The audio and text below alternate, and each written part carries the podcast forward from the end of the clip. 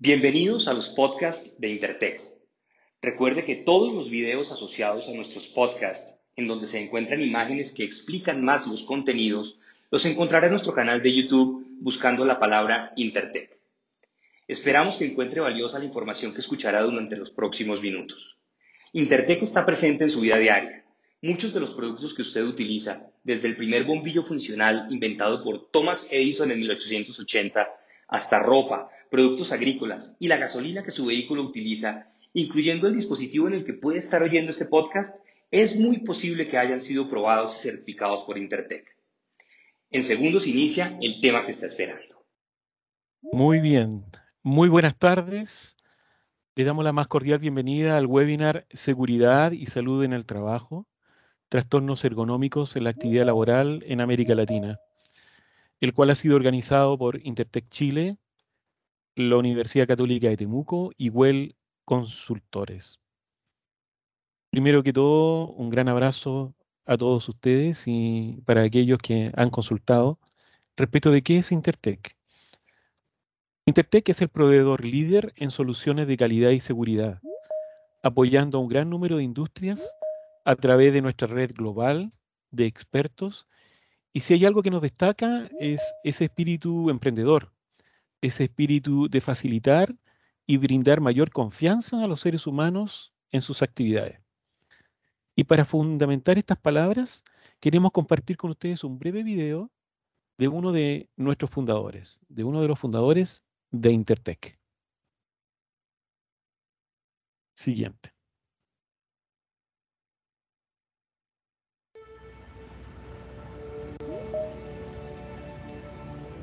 New York City, the Big Apple, capital of the world, the city that never sleeps, energy running through its veins. This city is a testament to the spirit of innovation and proof that an idea is the most powerful thing in the world.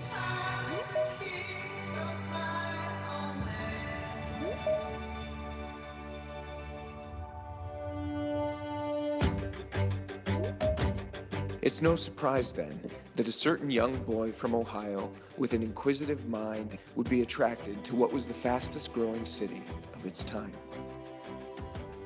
Thomas Alva Edison, the wizard of Menlo Park, the man who would light up New York and the world over, was still just a curious mind fueled with immense ambition.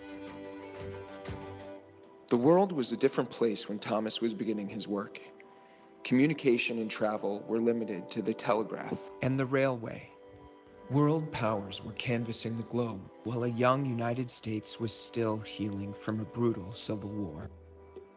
Construction projects like the Brooklyn Bridge and Metropolitan Museum were still in their planning phases. Amidst all of this, Edison saw opportunity in nature and knew that the resources for creating a better world were all around us.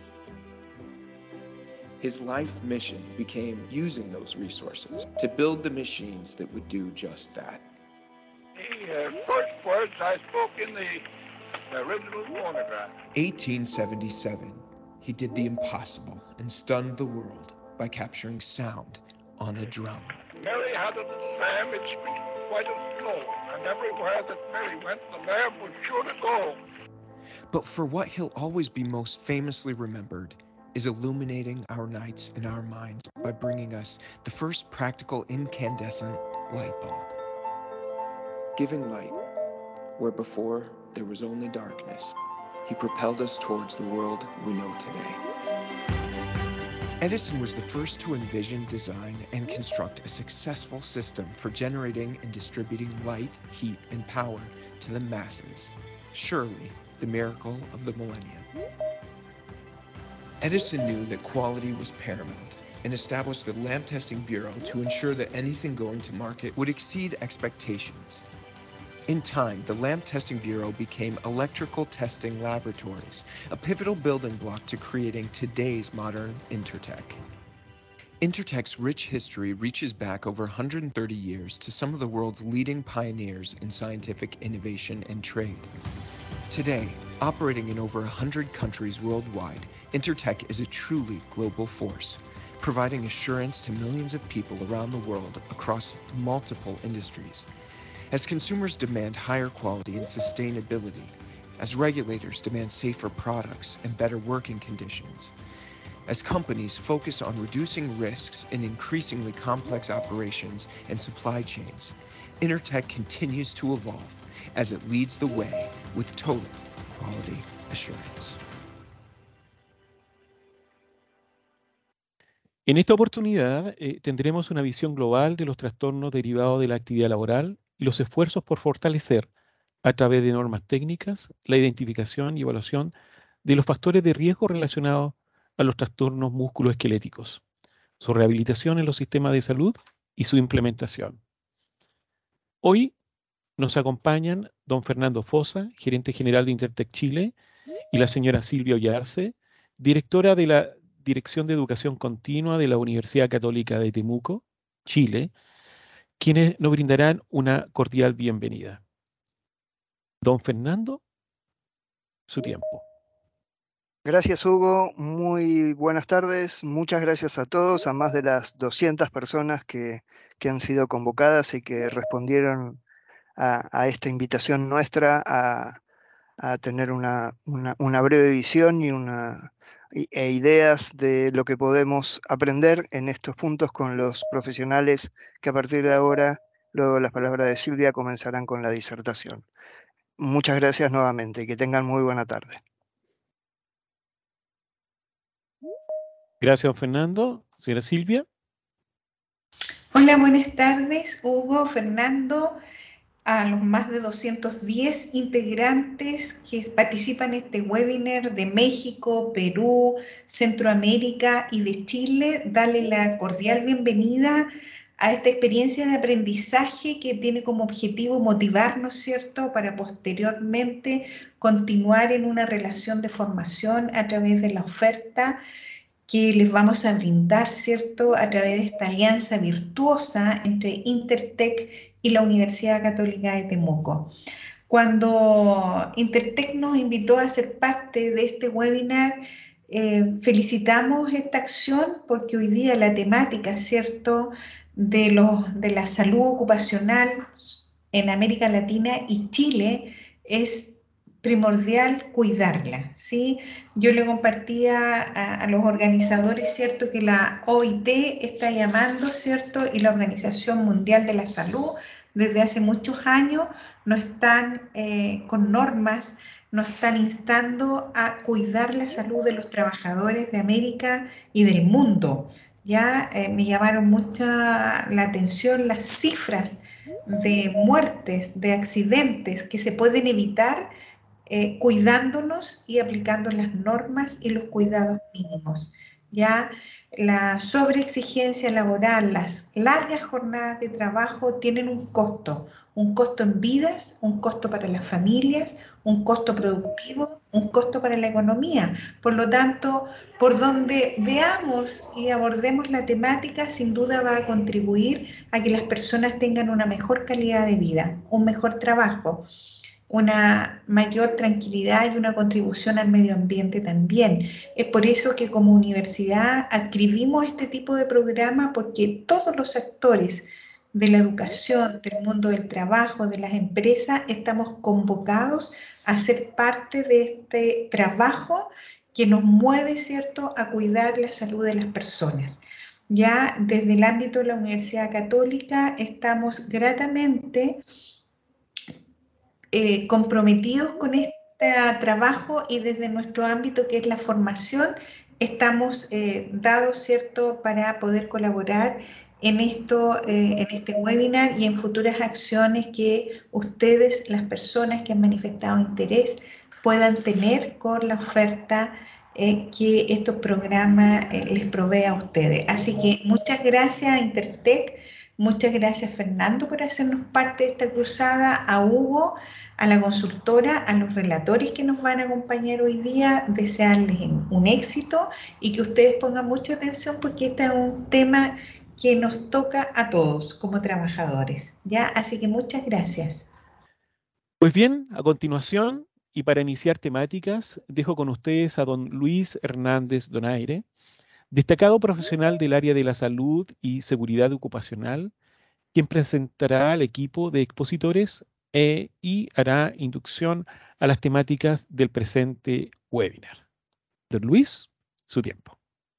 Muchas gracias, Hugo. Muchas gracias, Fernando, Silvia.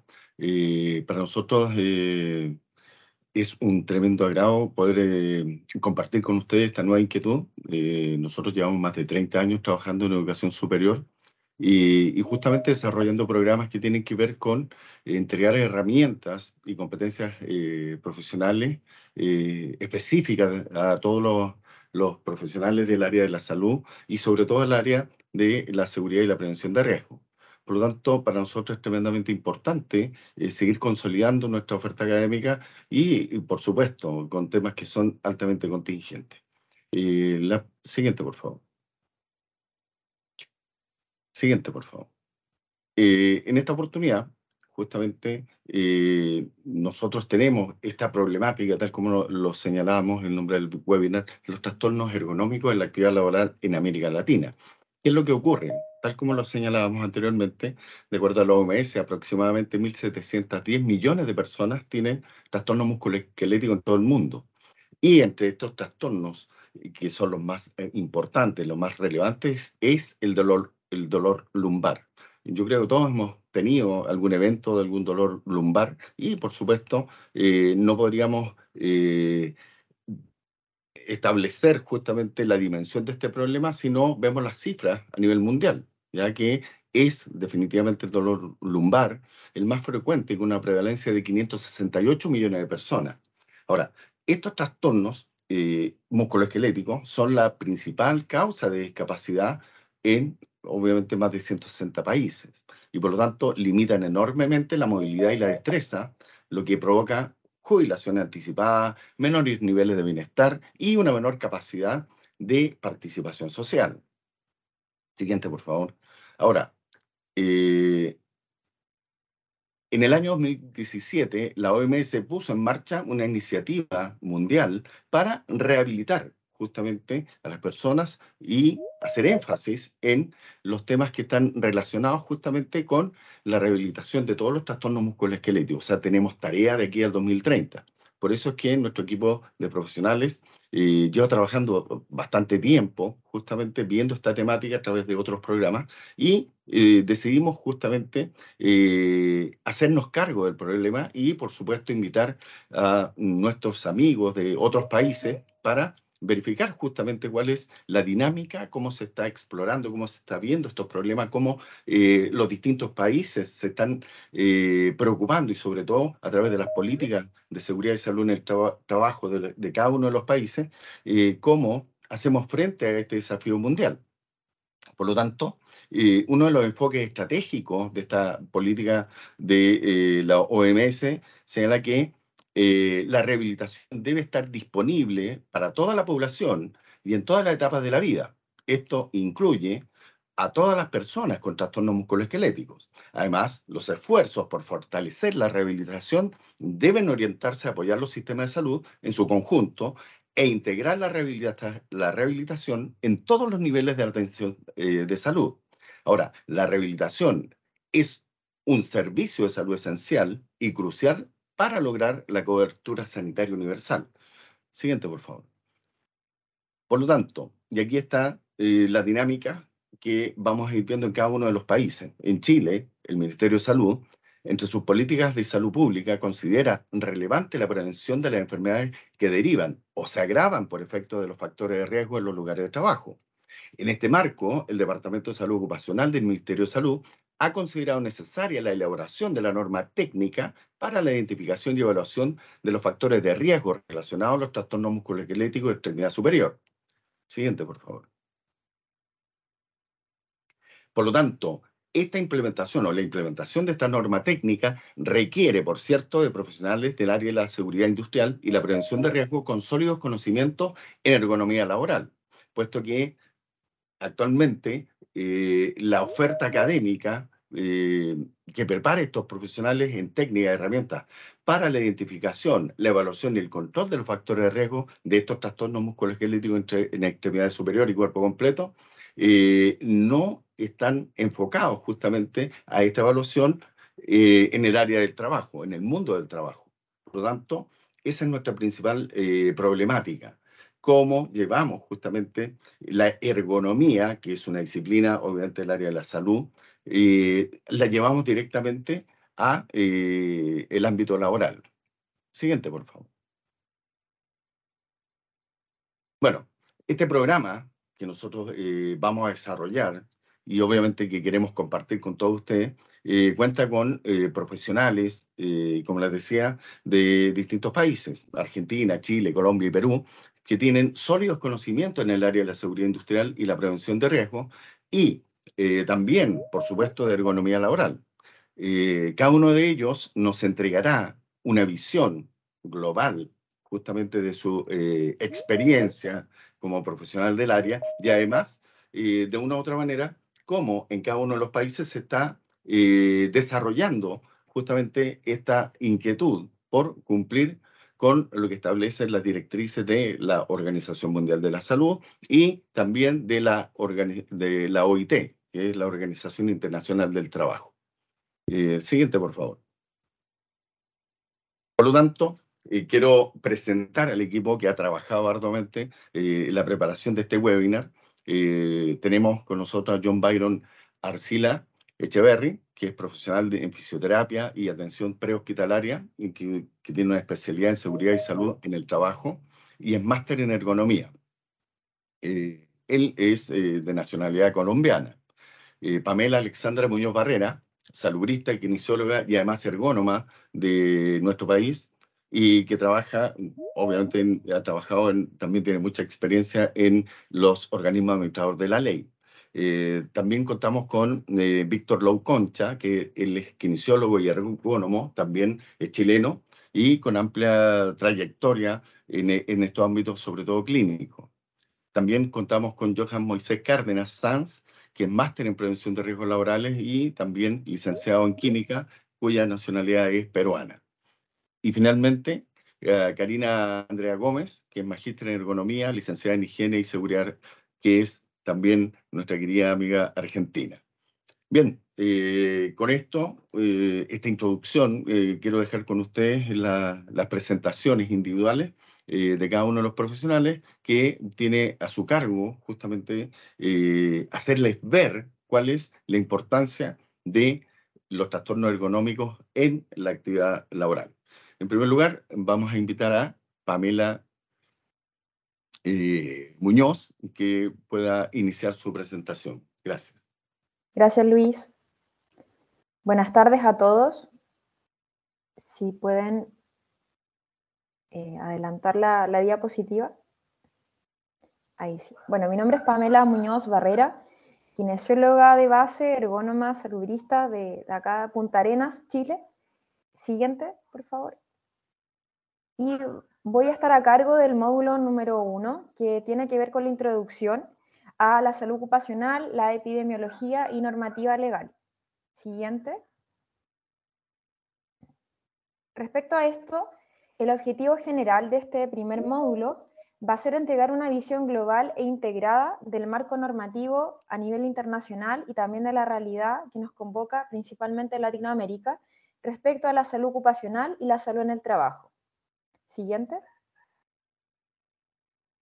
En cuanto a los contenidos, bueno, acá lo pueden ir eh, visualizando, pero vamos a hablar un poco de qué es lo que es la salud ocupacional, su historia, definiciones importantes, alcance, la realidad en Latinoamérica respecto a la seguridad salud en el trabajo, eh, qué organismos son reguladores respecto a esto, ya sea la Organización Internacional del Trabajo, la Organización Mundial del Trabajo, entre otras, enfermedades ocupacionales, vamos a hablar también acerca de la prevalencia, el concepto de prevalencia, incidencias, tasas, eh, todo relacionado un poco a lo que es estadística también y análisis de, ciertos factores importantes al momento de analizar cómo afectan las enfermedades profesionales y a qué rubros están asociados, y también los factores de riesgo ergonómicos en cuanto a generalidades y el impacto en la salud. Siguiente. Respecto a grandes rasgos de lo que es la salud ocupacional, esta es una disciplina que está incluida dentro de la salud pública, que actúa para promover y proteger la salud de los y las trabajadoras.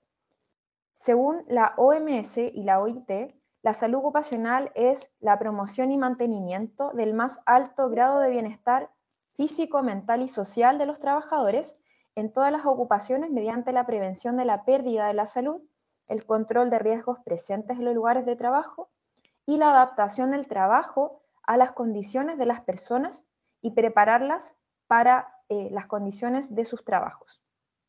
Siguiente.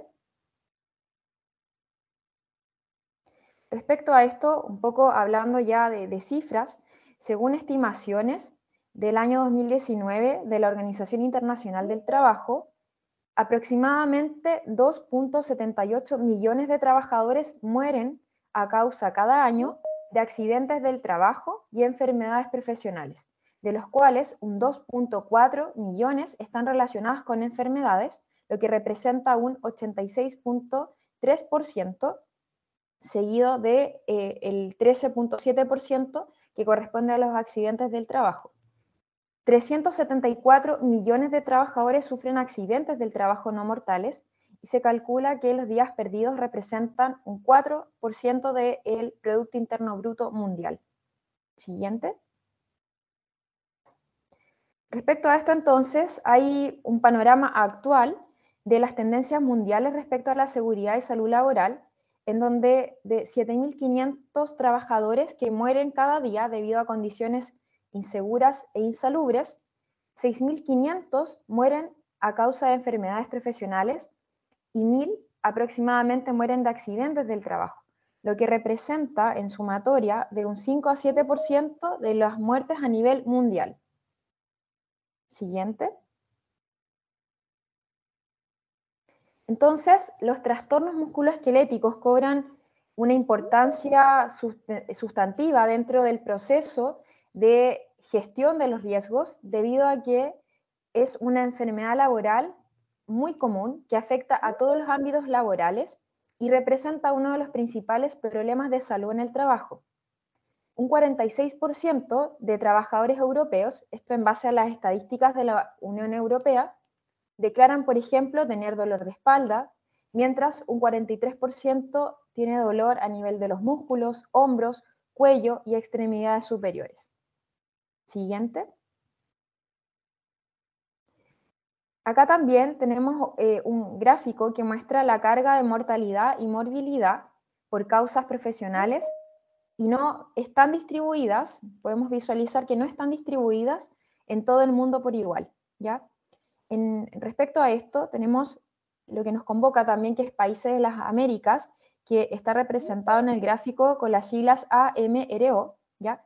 En general, hay un 10.9% de la mortalidad que está registrada a causa del trabajo y dentro de esto las principales enfermedades que se dan eh, tienen que ver con, eh, por ejemplo, a nivel circulatorio, eh, neoplásicas o malignas, lesiones profesionales, entre otras.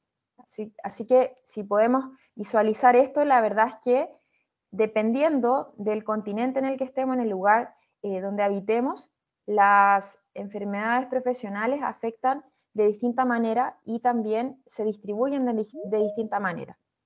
Siguiente.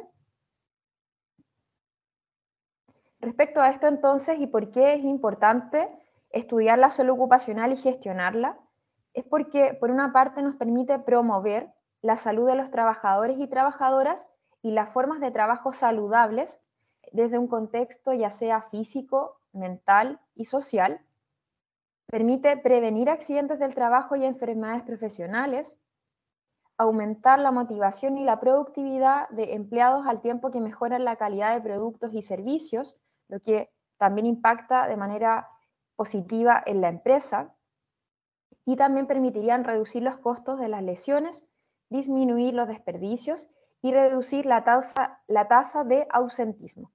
Todo esto son beneficios que podemos obtener para todas las personas que hoy día nos acompañan en este webinar y que se dedican a la seguridad, salud y el trabajo, la importancia de la gestión en salud ocupacional y por muchas otras razones que también vamos a ahondar a medida que avance eh, el módulo.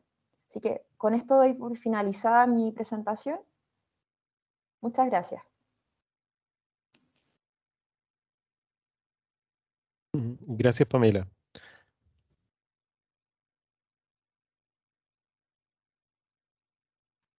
A continuación, eh, damos espacio a em, Víctor, por favor.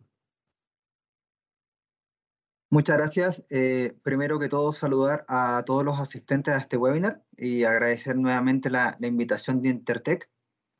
Eh, bueno, como bien comentaron a modo introductorio, la ergonomía tiene un rol muy importante a nivel de, de la salud y prevención en el trabajo.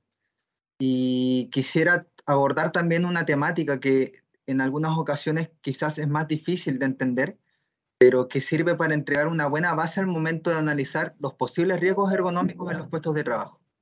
Mi nombre es Víctor Louconcha, eh, soy kinesiólogo o fisioterapeuta, eh, ergónomo, además tengo formación y especialización en todo lo que es el área de la inclusión laboral y el análisis de puestos de trabajo para personas en situación de discapacidad. Siguiente, por favor. Bueno, el, módulo 2, eh, o parte de, esta, eh, alternativa académica, eh, está enfocado en lo que es la anatomobiomecánica, ¿ya? un concepto que quizás no muchos relacionan o logran comprender, pero que van a poder obtener una, una idea más profunda respecto a de qué se trata en las siguientes láminas. Siguiente, por favor. Bueno, el objetivo principal entendiendo de que el abanico de profesionales que se desarrolla o desempeña en el mundo de la, prevención y la salud laboral es bastante amplio, eh, se hace necesario eh, manejar un lenguaje en común, ¿ya? un lenguaje que pueda ser transversal eh, a modo de formación y de base.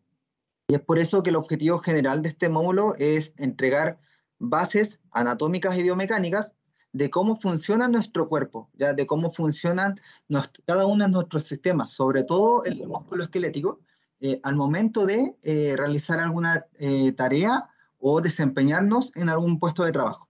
Siguiente, por favor. A modo general, ¿qué es lo que uno busca o buscamos en cierto modo entregar en este módulo y personalmente cuál fue el enfoque? primero, entender eh, ¿Qué vamos a conocer como sistema musculoesquelético? Eh, puede que todos tengamos alguna idea un poco más general o no de, al respecto. Eh, saber cuáles son los elementos constituyentes del sistema musculoesquelético y entender que en, la, en el desarrollo de algunas actividades o tareas propias laborales hay eslabones de nuestro cuerpo que pueden ser un poco más débiles y eventualmente generar alguna enfermedad de origen profesional. también quiero abordar el cómo analizamos, el cómo podemos eh, analizar eh, la dinámica de un trabajo, ya desde el punto de vista de, la movilidad, ya los planos de movimiento, eh, porque es importante de repente evitar posiciones o posturas que sean en rangos o en posiciones forzadas del cuerpo y que pudiesen sobrecargar, por ejemplo, algún eslabón débil como el área del hombro y eventualmente generar alguna enfermedad como una muy común que se conoce que es el manguito rotador.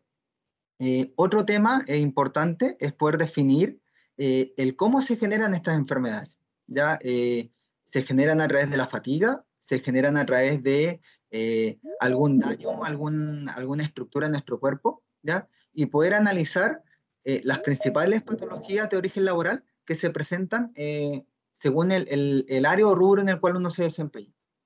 Y por último, entender un poco eh, cómo funciona nuestro cuerpo ante la exigencia, ¿ya? Eh, bajo el concepto de lo que es la fisiología del trabajo, que básicamente es poder entregar nociones de cómo eh, funciona nuestro cuerpo, cómo activamos esta musculatura, por qué llegamos al punto de fatiga o por qué en algunos casos podemos hablar de repente de trabajos considerados como pesados. Siguiente, por favor.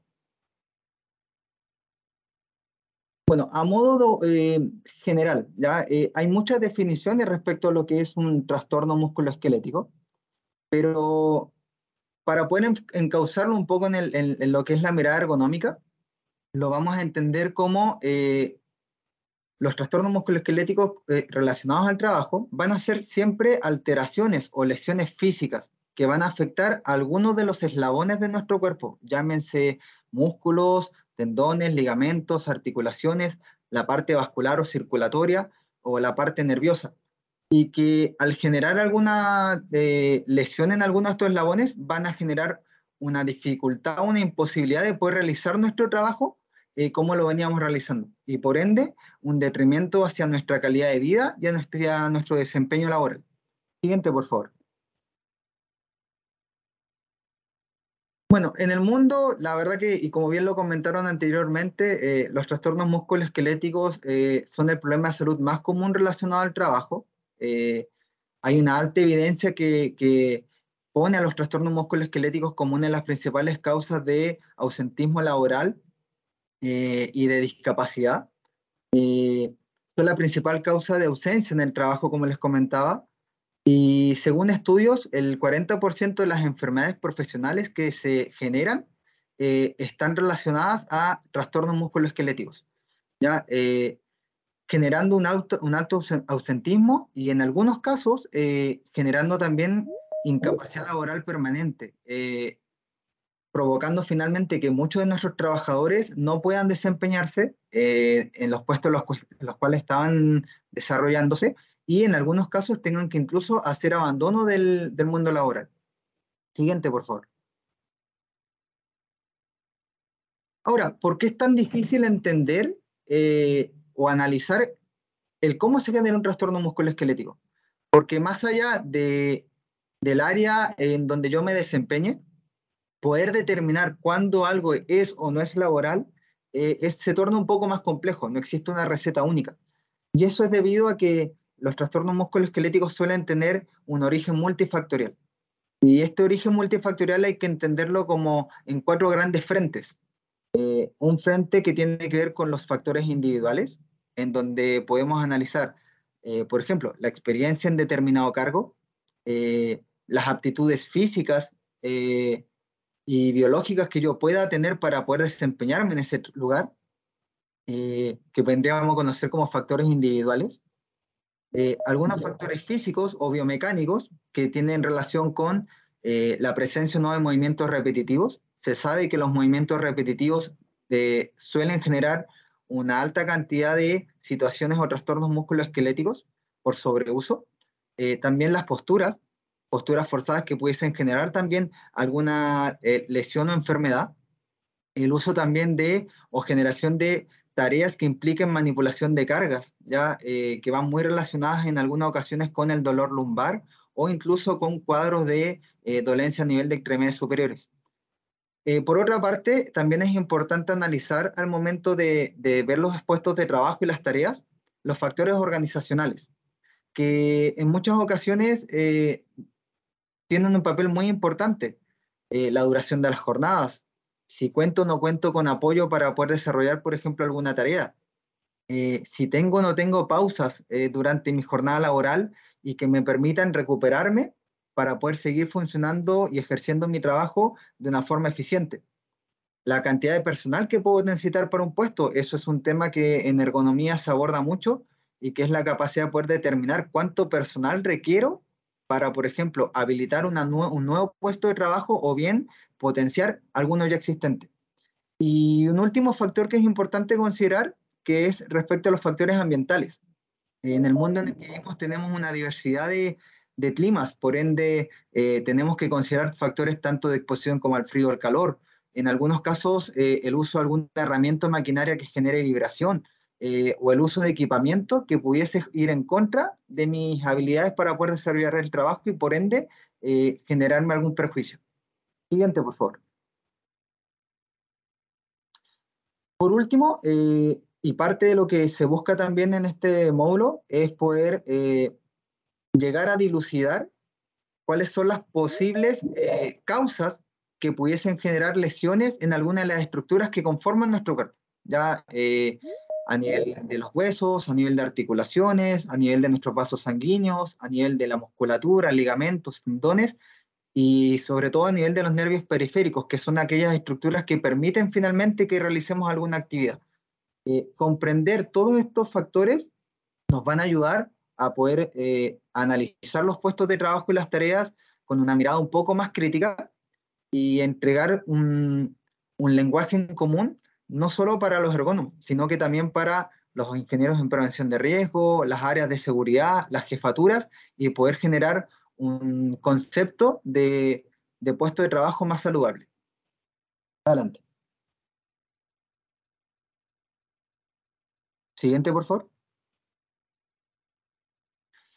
Para poder dejarles un poco como el, el concepto de qué es la ergonomía, y probablemente muchos de ustedes la, lo, lo puedan manejar, vamos a entender la ergonomía como la interacción de tres conceptos. ¿ya? Primero, centrándonos en la persona.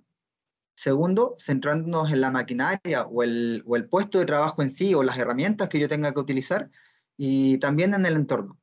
La ergonomía lo que busca es poder analizar estos tres factores y llegar a un punto de equilibrio, en donde el, el, puesto puede adaptarse a las características de la persona y no la persona a las características del puesto. Eh, eso es lo que se busca con la ergonomía y buscamos obviamente eh, generar un equilibrio para evitar eh, enfermedades que pudiesen eh, ser dañinas para la salud y que obviamente eh, generen ausentismo laboral o pérdida de fuentes de trabajo. Muchas gracias. Muchas gracias, Víctor, por tu intervención. Ahora dejamos el paso a John Byron Arcila para que pueda también comentarnos, bueno, primero que se presente y, eh, y luego ya eh, exponga su tema. Gracias. Bueno, muy buenas tardes desde Colombia. Eh, ya creo que buenas noches Chile, Argentina y la parte de, de Sudamérica que nos escuchan y las demás participantes que nos acompañan el día de hoy. Eh, como lo dijo Luis, eh, mi nombre es John Byron Arcila, soy fisioterapeuta, tengo eh, varias especialidades en seguridad y salud en el trabajo, en ergonomía y especialmente soy máster en, en, ergonomía. Hoy, ¿qué vamos a hablar? Hoy vamos a hablar, me dieron esta gran oportunidad de acompañarlos en el día de hoy, espero acompañarlos en todo el diplomado. En, en un tema muy importante y dándole continuidad a mi colega Víctor, sobre el tema de la ergonomía. Entonces, eh, dando inicio, eh, siguiente, por favor. Entonces, tendremos en cuenta como tal el módulo 3, la identificación de puestos de trabajo con, con un énfasis ergonómico. Como lo dijo, como lo dijo Víctor, es la interacción entre la persona, la máquina y el entorno.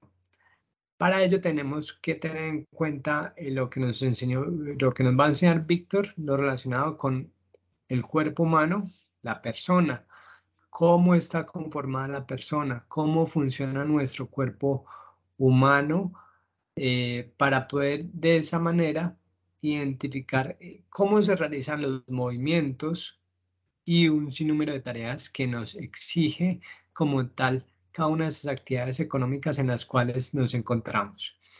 Siguiente, por favor. Para ello, eh, ¿qué pretendemos? Que cada uno de ustedes con este módulo de la identificación de los puestos de trabajo eh, identifiquen cada uno de sus puestos de trabajo con sus elementos y factores de riesgo. Eh, hay que tener en cuenta ello porque en cada puesto de trabajo, en eh, empezando por cada uno de nosotros y en cada una de nuestras empresas y en la sociedad, cada puesto de trabajo tiene un sinnúmero de elementos que todos interaccionan entre sí, entre esas, esos tres elementos que nos enseñó Víctor. Recuérdenlo, persona, entorno y como tal el puesto de trabajo. Entonces, buscamos un equilibrio, pero para poder de llegar a ese equilibrio necesitamos identificar todos estos elementos y los factores de riesgo. ¿Para qué? Para eh, prevenir como tal la, la, la, incidencia y la prevalencia de esos trastornos musculoesqueléticos desde de, de los cuales nos habló Víctor, Pamela, Luis y algo muy interesante que nos hablaba la doctora Silvia. Esto no es solamente para para el sector construcción, no es solamente para ciertos sectores, es para todos, incluidos para nosotros mismos, ya que en todos los puestos de trabajo donde exista la presencia de seres humanos, vamos a tener en cuenta puestos de trabajo con énfasis biomecánico o ergonómico. Biomecánico porque tiene en cuenta la mecánica corporal. Eh, en algunos países se, eh, lo conocen como biomecánico, en otros como ergonómico, entonces vamos a tratar de manejar ambas, ambas metodologías o ambos, o ambos sinónimos. Correcto. Siguiente, por favor. Asimismo, dentro de este, dentro de este módulo encontraremos eh, los cuatro pilares principales en los cuales, de los cuales vamos a hablar en detalle y eh, espero brindarles herramientas básicas para que dentro de acuerdo a sus profesiones, independiente de que sean ingenieros, médicos, saludistas, prevencionistas, independiente de su profesión, tengan herramientas para que tengan mayor criterio para eh, identificar, identificar qué el puesto de trabajo. Entonces los contenidos principales son, el primero encontraremos el puesto de trabajo en sí. Eh, acá encontramos dos grandes grupos de, de puestos de trabajo. Los puestos de trabajo que son administrativos y los puestos de trabajo operativos en dos grandes grupos de los cuales eh, hablaremos. En segundo lugar, factores, los factores de riesgo, que existen en realidad varios factores de riesgo que entre los cuales encontraremos eh, las posturas, las posturas que adoptamos como seres humanos para poder cumplir cada una de esas tareas, la fuerza, la fuerza que necesitamos para poder ejecutar cada uno de sus movimientos. Eh, y para ello es muy importante ese segundo modelo del cual nos hablaba Víctor, poder comprender qué necesitamos para crear y constituir la fuerza y los movimientos de ello se debería como tal también eh, la repetitividad, que también nos hablaba Víctor, pero acá lo profundizaremos un poco más, en lo cual son factores que son muy importantes para la presencia o la creación o la conservación o la continuidad de los trastornos musculoesqueléticos y por último la exposición a cada uno de ellos. En, en perdón, en tercer, en tercer lugar encontraremos la carga física que obtiene nuestro, nuestro cuerpo como seres humanos desde el punto de vista estático o dinámico en función de las tareas que cumplimos en cada uno de nuestros puestos de trabajo de acuerdo a nuestros sectores económicos. Obviamente no será lo mismo tener una, la carga física para un personal administrativo es una carga más estática, a diferencia del sector minero que encontraremos una carga dinámica, una carga metabólica y musculoesquelética eh, mayor. Entonces, es importante conocer cuál es la diferencia entre una carga física estática y una carga física dinámica, evaluar los porcentajes de exposición en cada uno de estos puestos de trabajo. Y el cuarto subtema que encontraremos son el manejo manual de cargas, es decir, o manipulación manual de cargas, también encontraremos lo relacionado con ello. Eh, esperamos brindarles herramientas con las cuales ustedes puedan tener competencias en cada uno de estos, de estos subtemas. Obviamente son bastante amplios, pero espero brindarles herramientas básicas con las cuales se puedan defender en cada una de sus profesiones. Siguiente, por favor. Para la identificación de los puestos de trabajo es importante que eh, tengamos en cuenta todos los elementos que tenemos a nuestro alrededor, desde las herramientas. ¿Cuáles son las herramientas que tenemos en nuestro día a día enfrente de nosotros? El computador o los videoterminales que ya hoy en día son, son vitales para todas las empresas en cada uno de nuestros sectores económicos, desde el sector salud, sector administrativo, el sector público, el sector eh, minero energético, en el cual podemos procesar información en día a día. En día a día, hay, allí siempre unos cargos más que otros tendremos relación con ellos, independiente de, del cargo que sea, tanto eh, administrativo como operativo.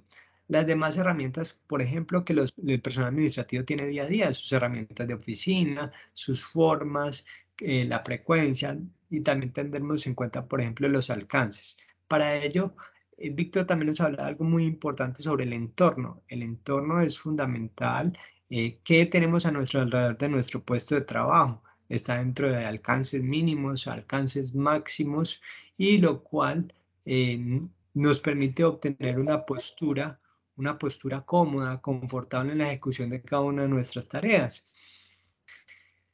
Y de ello, pues se derivarán también, es, es importante que eh, tengamos en cuenta como tal el uso de estas herramientas, la frecuencia, el esfuerzo y cada uno de estos eh, factores de riesgo de los cuales yo les mencioné ahora.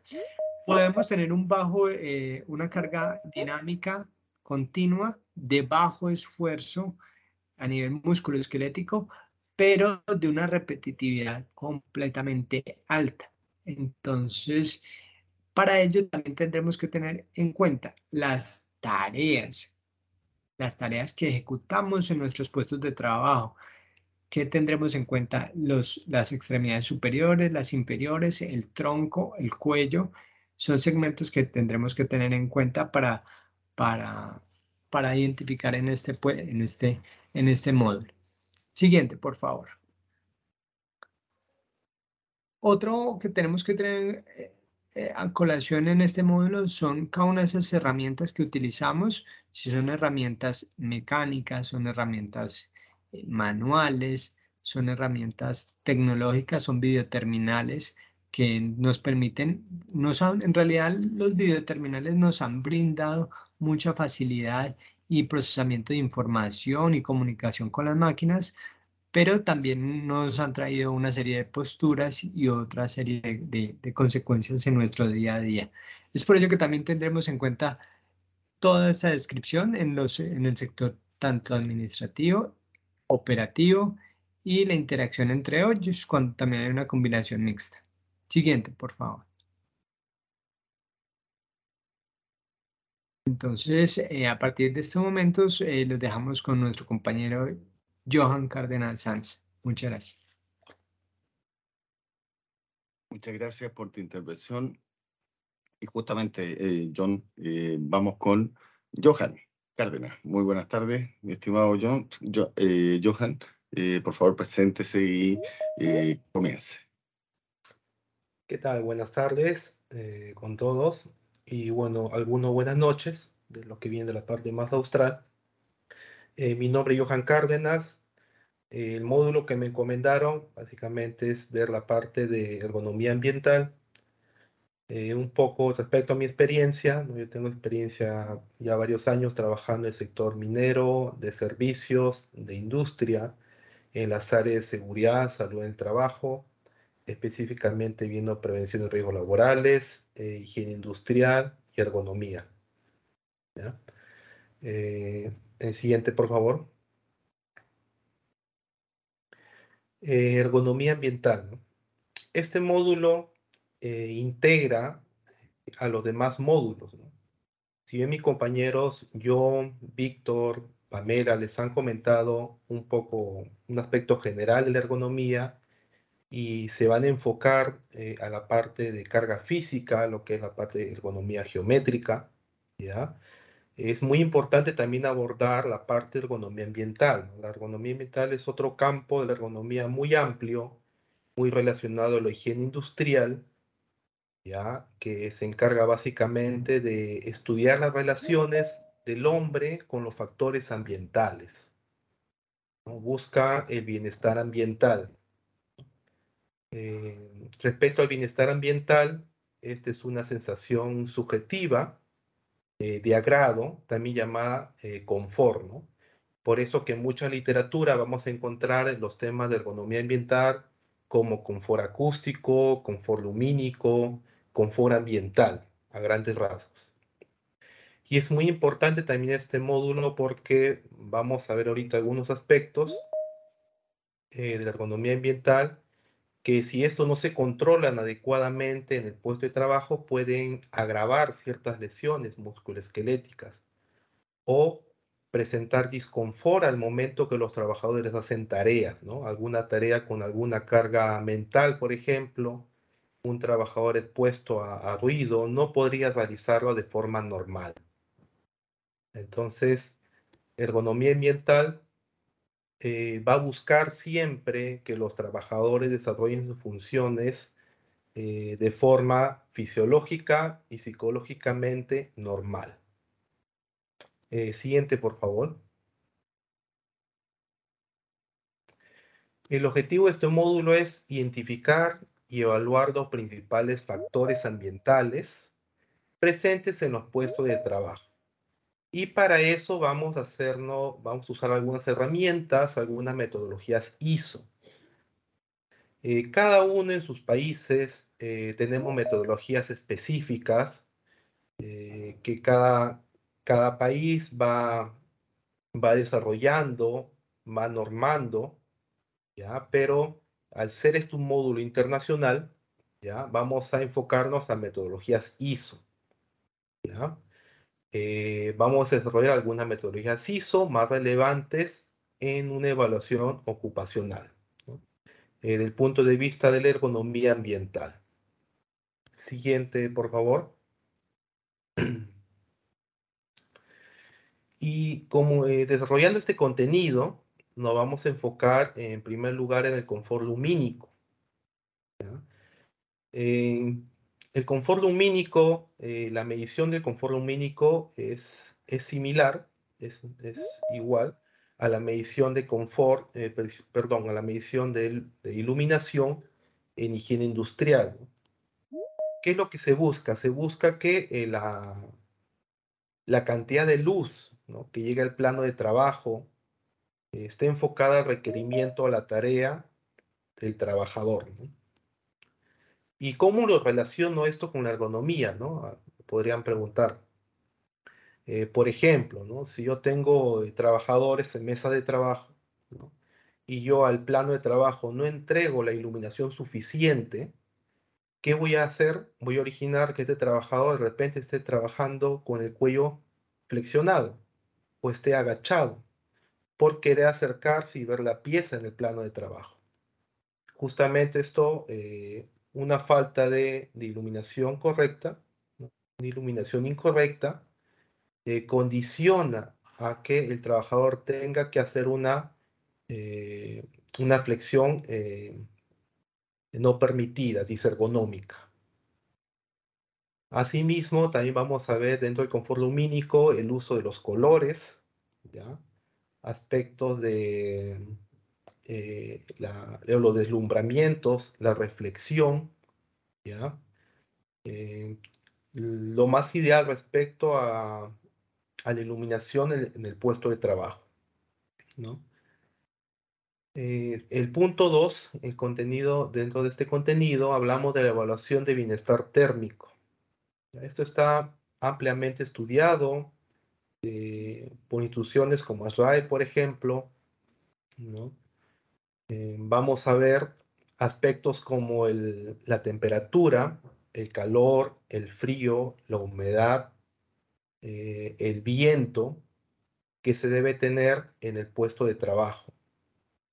Por ejemplo, en muchos puestos de trabajo las empresas entregan uniformes de trabajo, pero estos uniformes de trabajo, de repente para una época del año, es muy útil en, invierno, por ejemplo, pero para otra época del año, en verano, el trabajador suda mucho con ese, eh, esa ropa de trabajo.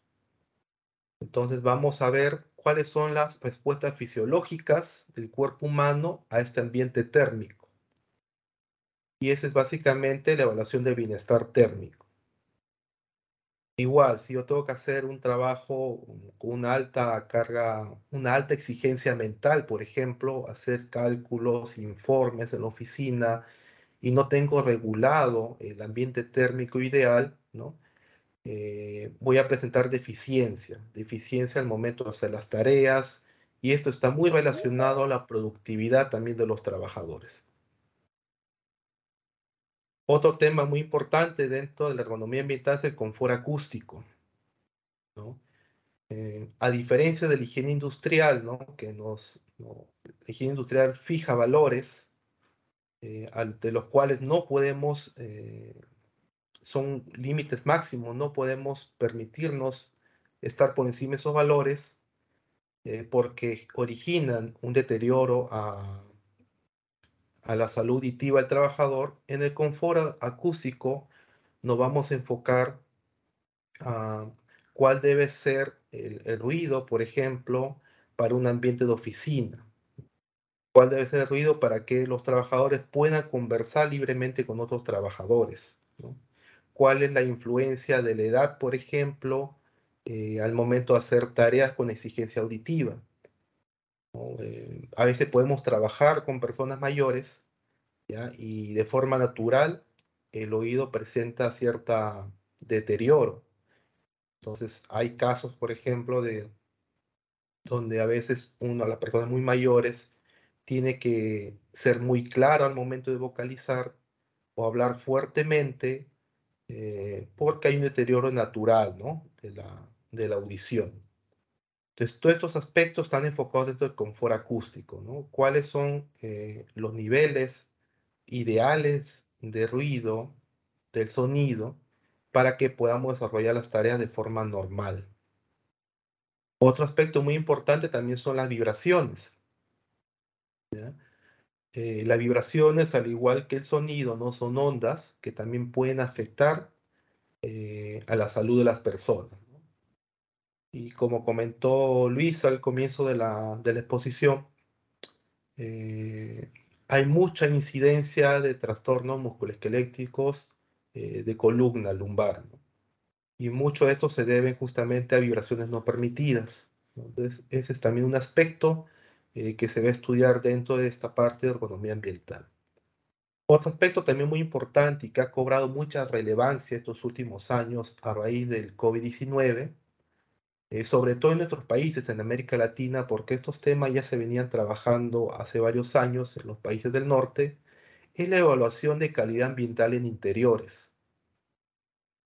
¿Por qué les comento esto? Porque mucha de la normativa, de las metodologías que se ha venido trabajando en evaluación de calidad ambiental, eh, lo han desarrollado eh, ciertas sociedades, institutos enfocados a la refrigeración, la calefacción, condiciones de aire, en entornos cerrados, por ejemplo, en edificios, es más, el llamado síndrome de edificio enfermo fue creado en los países del norte.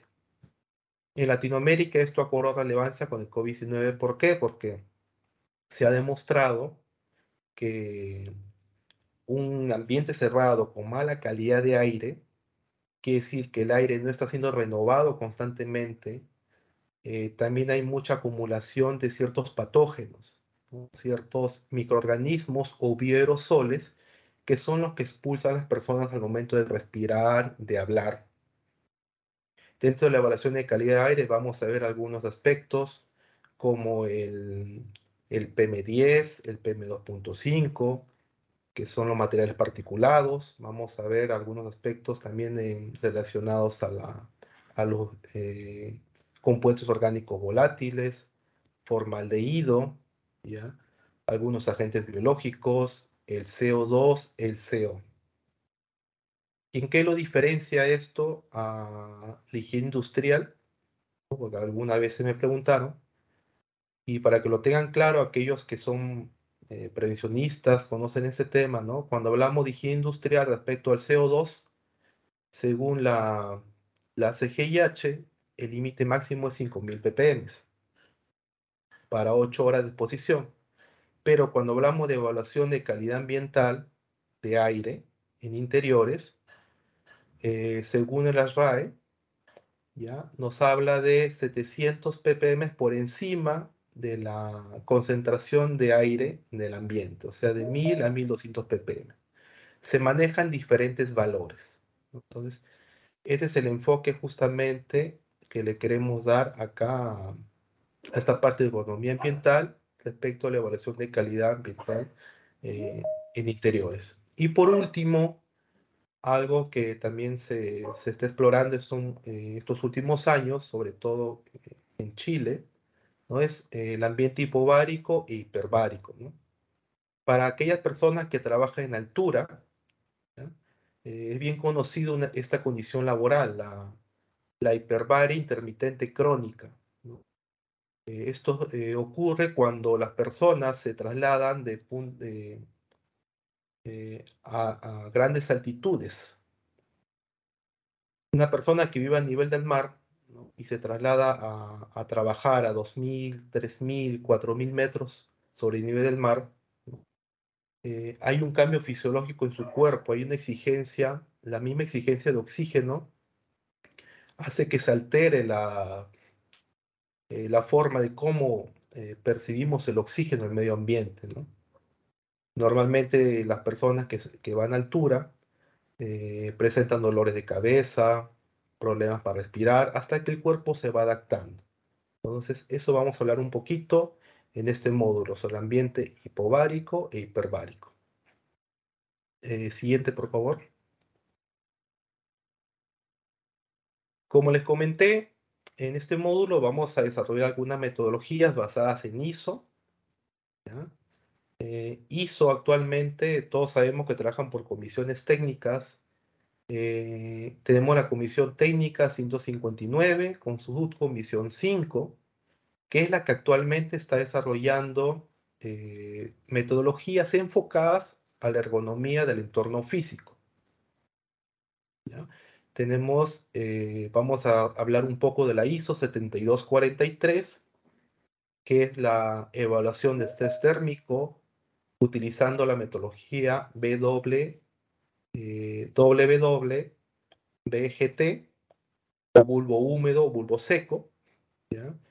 Eh, ¿Cómo es que se hace la evaluación? ¿En cuántos puntos? ¿Cuánto tiempo? ¿Qué equipos se deberían usar para hacer esa evaluación? Asimismo, vas a hablar un poquito de la ISO 7730, ¿ya? Eh, determinación analítica e interpretación del confort térmico mediante el cálculo de los índices PMB y PPD y los criterios locales de confort térmico. Este es el llamado comúnmente conocido como el índice de Fanger. Nos habla eh, cuál es la, eh, respecto del confort térmico, cómo es que los trabajadores perciben la temperatura en el puesto de trabajo. Asimismo, vamos a hablar un poco de la ISO 11079, determinación e interpretación de la tensión por frío cuando se utiliza el aislamiento de la ropa requerido, o el índice IRQ, y los efectos de enfriamiento local. La ISO 9920, estimación del aislamiento térmico y la resistencia al vapor de agua de un conjunto de ropa. Lo que le comenté al comienzo de este overall, ¿no? que eh, el aislamiento térmico que da esta ropa puede ser muy buena de repente en invierno, pero muy mal en verano. Entonces, vamos a hacer algunos cálculos para determinar eh, el índice térmico de la ropa. Asimismo tenemos la ISO 7726, ergonomía del ambiente térmico, instrumentos para medir magnitudes físicas, y la ISO 8996, determinación de la tasa metabólica. Como les comenté, el cuerpo humano tiene mecanismos de termorregulación. Eh, uno de ellos es la sudoración, por la cual el ser humano pierde temperatura cuando hay un ambiente térmico con mucho calor, por ejemplo.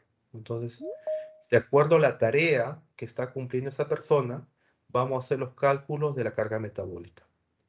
Estas es en general las normas que vamos a tocar y vamos a tocar algunas más, también enfocadas a la evaluación acústica, eh, enfocadas también al confort lumínico.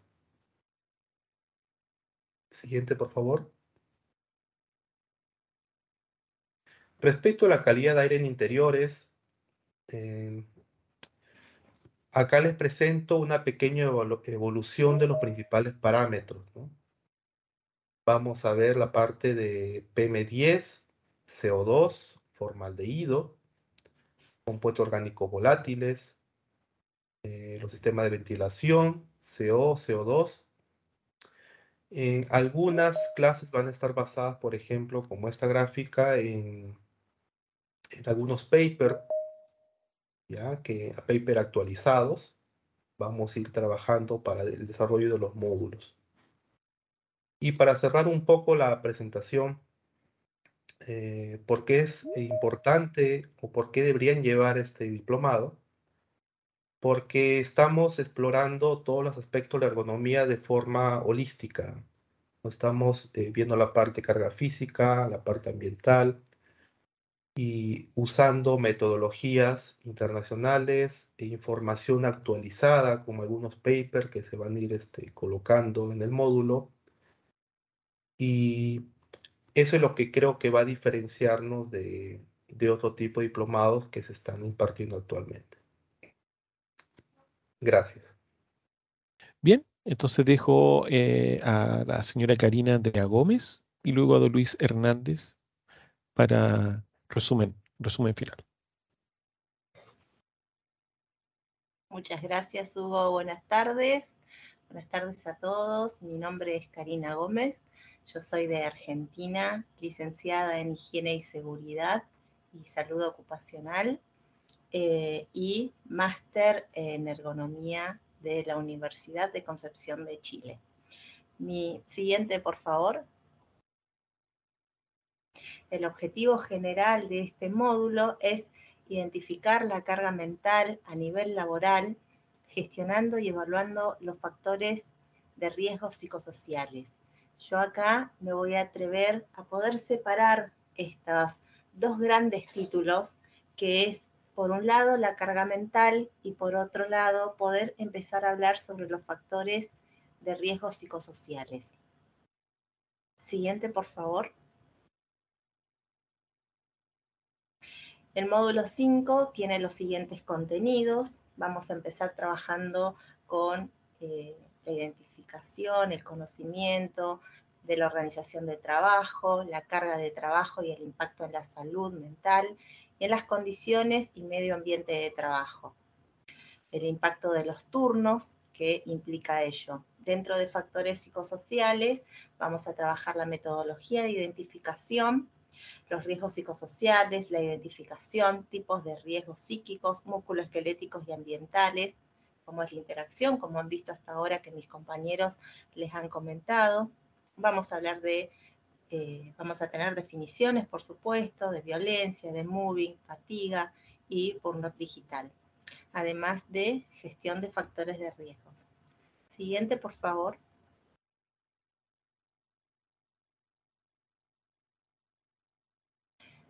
Dentro de eh, denominador ¿sí? de carga mental, dice que todo trabajo que realiza una persona Perdón, em, yo no veo completa eh, la fichita. ¿sí? Espero que ustedes la alcancen a ver bien. Justo quedó hacia un costado. Y dice, todo trabajo... ¿Sí? Se ve, bien. Ah, se ve bien. Bueno, tal vez yo entonces eh, justo la estoy viendo un poquito cortada a la, a la imagen en mi PC. Eh, todo trabajo que realiza una persona eh, que tiene un contexto determinado e implica demandas y exigencias donde el sujeto debe indicar cierto esfuerzo para alcanzar un óptimo nivel de desempeño. ¿Sí? Las actividades que desarrollan involucran trabajos donde participan mecanismos fisiológicos, eh, como comentaban nuestros compañeros, como comentaban ellos anteriormente, y también mecanismos de trabajo mental relacionados con el tratamiento de la información. Ambos tipos de trabajo eh, se realizan de manera simultánea para responder a las expectativas impuestas por el cargo. Acá yo me voy a tomar el atrevimiento de poder ampliar un poco esta información, me parece muy importante esto, eh, de poder considerar, por un lado, el trabajo físico, todo el trabajo muscular que va a estar desarrollado en uno de los módulos y poder, poder hacer hincapié en este trabajo mental que también le voy a agregar la presencia de las emociones y de los sentimientos, ¿sí? Transformándose entonces, por un lado, en carga mental y por otro lado también en carga emocional. Recién mi compañero que estaba hablando habló sobre la ergonomía con una visión holística. Y esto lo van a escuchar desde mi módulo varias veces, porque se considera a las personas como un conjunto, un contexto biopsicosocial y espiritual. Esto lo vamos a volver a repetir ahora en un ratito cuando hablemos sobre los riesgos psicosociales, la importancia de poder ver al ser como un todo.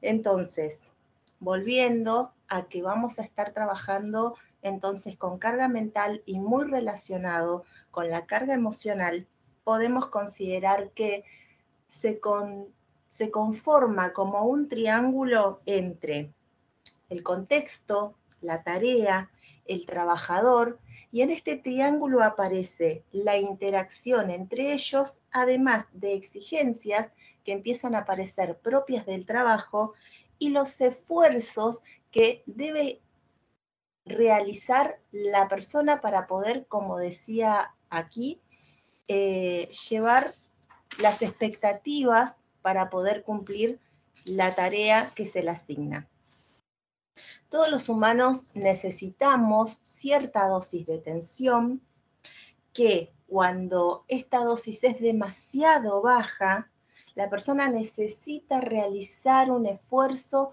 como para poder sostener el interés, para poder estar eh, presente en su lugar de trabajo. Y de forma contraria, cuando esta tensión es sobrepasada, empieza a aparecer incomodidad y empieza a aparecer también un esfuerzo para regular eh, todos los elementos y herramientas que tienen las diferentes personas y poder llegar en poco tiempo a tener las mejores respuestas para satisfacer las necesidades entonces que requiere ese trabajo. Em, cuando esto ocurre, empieza a existir un deterioro en ciertas funciones del pensamiento. Acá estamos hablando, entonces, vamos a entrar a hablar de niveles de carga mental. Vamos a tener tres niveles. Un nivel que va a hablar sobre el equilibrio, un nivel que va a hablar sobre la subcarga, esto que yo mencionaba recién, cuando hay que hacer un esfuerzo para sostener el interés, pero también vamos a hablar de otro nivel que sería la sobrecarga mental, que es todo el, esfuerzo para poder sostenerse y además esto, ¿no? De buscar las mejores respuestas dentro de el corto plazo de tiempo y que realmente satisfagan la necesidad impuesta.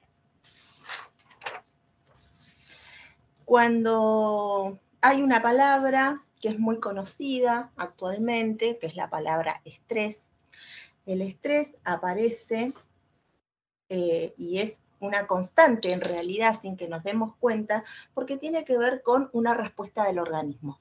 Esa respuesta se puede dar a nivel fisiológico como también a nivel mental.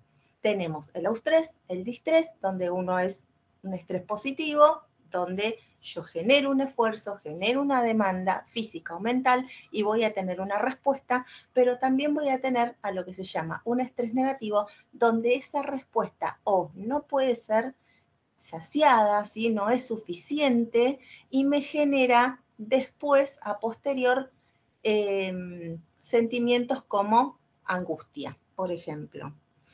Eh, también tenemos eh, mecanismos naturales de defensa que se separan en fases. Existen tres fases de estos mecanismos naturales, que puede ser la fase de alarma, la fase de resistencia o la fase de agotamiento. Dentro de la fase de alarma podemos tener, por ejemplo, y como un primer indicio de eh, encontrar, ¿cómo decir? Cuando hablamos de poder leer el cuerpo, poder tener un primer escaneo del cuerpo de qué es lo que me está pasando. Entonces voy a tener cambios fisiológicos. Por ejemplo, lo más rápido de identificar es si yo tengo una diferenciación en la frecuencia cardíaca, ¿sí? O tengo un disparador, por ejemplo, que algunos, acá en Argentina se le llama, se te subió la presión, que hay un aumento en la tensión sanguínea. Eh, la próxima fase sería la fase de resistencia, donde ya comienza a aparecer la fatiga, donde hay ansiedad, donde se empiezan a gastar las energías para llegar a la satisfacción de esa necesidad impuesta por el trabajo y empiezo como a buscar todas las maneras de poder llevar adelante la actividad que esté realizando, realizando para llegar al objetivo. Y la última fase, que es la de agotamiento, entonces es cuando yo ya directamente acudo a todos los mecanismos que tengo en el cuerpo, agoto todas las energías que tengo para poder llevar sí o sí, llegar al resultado impuesto. ¿sí? Entonces, si esto comienza a aparecer de manera eh, eh, cada vez más repetitiva en mi día a día, en mi semana, en mi mes, durante un tiempo prolongado, entonces es muy probable que empiecen a aparecer ciertos rasgos patológicos de enfermedad de o en niveles mentales, ¿sí? Que mm, acá por lo menos lo podemos encontrar o se pueden encontrar algunas presencias de certificados médicos con em, cansancios por estrés, por ejemplo, donde si se abre eh, esta, esta definición de estrés para estos casos, ahí es donde podemos ahondar y podemos empezar a interpretar qué es lo que pasó en ciertos periodos de tiempo con estos niveles, ¿no? De estar constantemente en exposición a querer satisfacer necesidades y que mi regulación interna, tanto físicas como mentales, no estuvieran eh, siendo las suficientes. Eh, dentro, llevado todo esto a un contexto laboral, nos podemos encontrar con eh, diferentes parámetros de exigencias. Por ejemplo, exigencias subjetivas como la ansiedad, la agresividad, la depresión, el aburrimiento, la frustración, la baja estima. Podemos encontrar exigencias del tipo conductuales que tiene que ver con estar como más predispuesto a tener accidentes, eh, presencias de alcoholismo, de abusos de drogas, de excesos de comida o excesos de tabaco. Podemos tener exigencias del tipo cognitivas, donde empiezan a aparecer incapacidades eh, para poder llegar a una decisión correcta. Eh, ahí existe la baja concentración, la baja atención, la hipersensibilidad eh, al resto de las personas. normalmente, o esto en algún momento yo lo vi como crítica, en realidad tampoco sería como crítica cuando uno comienza a tener em, diferencias de comunicación con las personas o que esta sensación ¿no? de sensibilidad sobre eh, comentarios que puedan llegar a venir desde otros lugares, aunque sean comentarios positivos, pero que mi tolerancia sea demasiado baja. Em, factores eh, perdón, eh, otras, em, otras exigencias que pueden aparecer son eh, exigencias del tipo fisiológicas, donde aparece la glucemia alta, la tensión sanguínea alta, aparece la presencia de sudor, sudor en manos o sudor en el cuerpo, sequedad bucal, variación en la frecuencia cardíaca, o también em, exigencias del tipo organizacionales, donde empieza a aparecer entonces el ausentismo de las personas, el incumplimiento, la baja productividad y la insatisfacción laboral. Eh, factores que pueden llegar a generar desequilibrios como los que yo estaba comentando pueden ser demandas del tipo física, donde aparece la fatiga, o mm, baja la, presencia, perdón, em, el estado de alerta, ¿sí? Eh, demandas del tipo mentales, donde puede estar por encima o por debajo de lo que cada una de las diferentes personas puede eh, responder o puede hacer, y eh, demandas propias del ambiente físico, como lo comentó mi compañero anterior, pueden ser algunas la presencia de ruidos, de iluminación, eh, de falta de ventilación o ventilación inadecuada, de ausencia o presencia excesiva de humedad, de temperaturas inadecuadas. Algunas demandas organizacionales, como por ejemplo eh, horarios nocturnos, rotaciones, eh, sistemas de rotaciones inadecuados que a veces ocurren, la ausencia de pausas, la ausencia de personas o cantidades de personas dentro de los espacios de trabajo y que esto conlleve que existan eh, las sobrecargas de turnos e inclusive entran lo que se, se llama las malas comunicaciones. Dentro de este punto de mala comunicación también es un punto donde se abre y se reevalúa cuáles son las maneras y los sistemas de comunicación que hay entre las partes. Dentro de las organizaciones sabemos que eh, existen organizaciones lineales, existen organizaciones horizontales, que inclusive dentro de los puestos de trabajo y de las interacciones de las personas, esto puede generar eh, roces, especulaciones, por eso es muy importante el desarrollo de este punto comunicacional, sea que tenga que ser lineal u horizontal, para poder evitar a futuro eh, diferencias. Bueno, hay mucho más, hay mucho más dentro de carga mental, pero quisiera entrar en el desarrollo de factores y riesgos eh, psicosociales. Siguiente, por favor. Para poder eh, hablar sobre factores psicosociales, acá voy a hacer un stop, tal vez eh, sea un poquito corto lo que les voy a presentar ahora, pero porque hay una razón muy importante para poder entrar es empezar a poder hablar de las diferenciaciones que tenemos. Si bien estamos todos en Latinoamérica y tenemos un factor común, que somos de habla hispana y que dentro de todos nuestros gobiernos y nuestras economías están bastante aunadas, sin embargo, las diferenciaciones que tenemos a niveles legales nos impactan de manera diferente en cada uno de los países a la hora de hablar de factores y riesgos psicosociales. Em, les, les quiero comentar que dentro de la manera de poder evaluarlos, no, primero eh, voy a hablar de la importancia que existe a la hora de hablar de los factores psicosociales. Y voy a volver a repetir algo que para mí es muy importante y es la manera que tenemos de ver a cada una de las personas. Y para ello sí es importante sensibilizarse como prevencionistas, como saludistas, como ergónomos, a la hora de poder encarar este tema, porque vamos a trabajar sobre aquellas sensibilidades ¿sí? que van a tener eh, las distintas personas dentro de un ámbito laboral.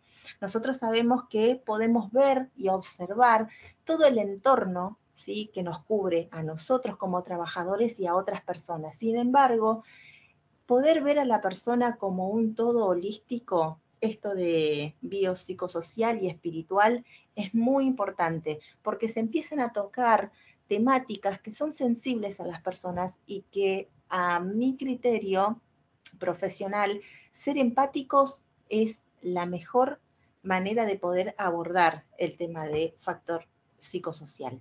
Entonces, como le decía, cada país tiene una normativa, cada país se maneja de una manera distinta a la hora de poder conformar una organización, si bien todos tenemos puestos de trabajo, distintos y que los podemos llegar a inclusive a medir con diferentes metodologías que van a ser eh, igualitarias en todos los países, lo que va a cambiar justamente van a ser todas aquellas normas que conforman a la formación de una organización. Entonces, la manera de poder llevar adelante la conformación, por ejemplo, de un sueldo o de qué manera se considera un sueldo digno o un trabajo digno en los diferentes países puede llegar a tener ciertas diferenciaciones aún estando todos abajo de la Organización Nacional del Trabajo, ¿sí? que nos coloca a todos en una misma línea, pero aún así sabemos que en diferentes regiones podemos llegar a encontrar diferenciaciones de trabajos. ¿Cuáles pueden ser las dimensiones que van a ser exigencias cuantitativas, doble presencias de trabajo, es decir, por ejemplo, en el caso de mujeres que tienen que estar en el puesto de trabajo y a su vez volver a su casa, ritmos de trabajo, sentidos del trabajo, la justicia dentro del trabajo, a ver si otras personas actúan cuando ven injusticias, eh, confianzas verticales, esto de que si mi jefe confía en mí o mis compañeros de trabajo.